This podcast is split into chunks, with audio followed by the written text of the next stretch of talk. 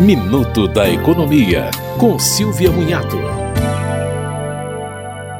A FIP informou que o reajuste mediano de salários em 2021 foi de 6,5%, ficando abaixo da inflação medida pelo INPC, de 11%.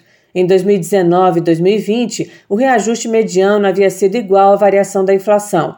O piso salarial mediano foi de R$ 1.338 e o médio de R$ 1.435. O salário mínimo era de R$ 1.100 no ano passado. O setor de serviços foi o que ofereceu reajuste menor e entre as regiões, a região Nordeste.